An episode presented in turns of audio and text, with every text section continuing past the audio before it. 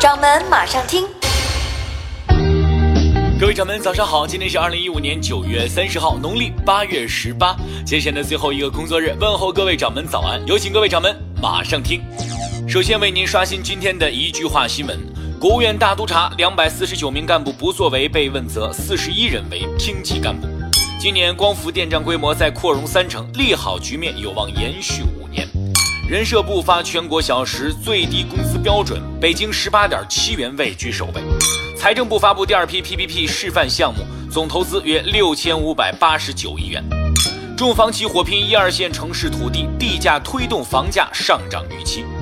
有机蔬菜使用化学农药或成潜规则，机构专人指导规避农残。华为将代工谷歌高端手机，曲线打进美国市场。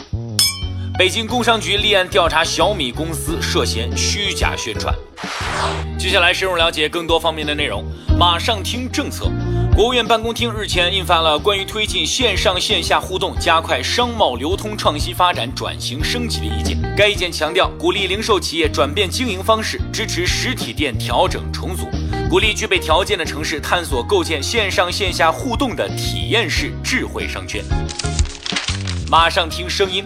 鉴于年内稳增长已经进入加速冲刺阶段，三季度以来财政政策的扩张力度明显加大，但是稳投资力度似乎仍有不足，因此有专家预计，从今年下半年开始的新一轮财政扩张政策将至少延续到明年上半年。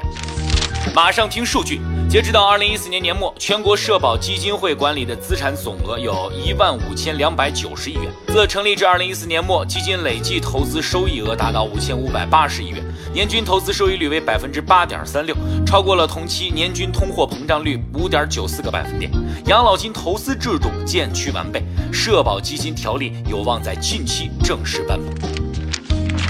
马上听关注房产税，传说很久的房产税终于有了最新的动静，不过是在个别地区。十月一号起，重庆市开征个人住房房产税的消息已经正式传来，开征对象是独栋商品住宅或建筑面积单价超过一万三千一百九十二元的住房，以及在此间无户籍、无企业、无工作的个人新购的第二套，包括第二套及以上的普通住房。您正在收听的是《掌门马上听》。马上听产业马拉松，马拉松在这几年是特别的火爆，而它背后也是一场巨大的经济盛宴。二零一四年马拉松赛事的运营收入预估达到了二十亿元，带动相关行业收入超过有百亿元之多。专家表示，国内能够盈利的却只有北上广、厦门、杭州等五六个城市的比赛，大多数的赛事运营方是收支平衡乃至亏损状态。不过，这一产业在未来的趋势仍被看好。马上听行业通信。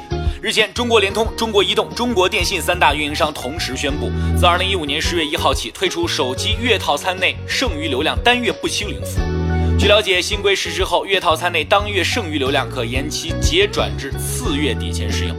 举例子来说，十月份套餐内剩余流量可以延期结转至十一月底前使用完毕。马上听品牌娃哈哈。说到娃哈哈的水，大家伙儿的印象应该都是非常统一的，以红白相间的瓶体为主，印有王力宏头像的包装被大家所熟识。最近消费者发现娃哈哈饮用纯净水换包装了，而且这价格还涨了，因此坊间传出了更换包装产品即涨价七成的说法。对此，娃哈哈公司方面表示并不认同，不过并没有给出更详细的解释。马上听企业大众。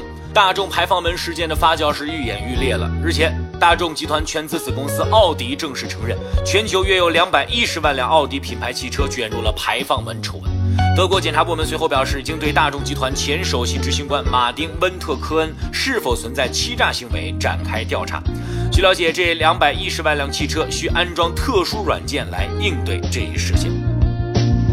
好的，各位掌门，以上就是今天马上听环节为您梳理到的全部内容，感谢您的锁定收听。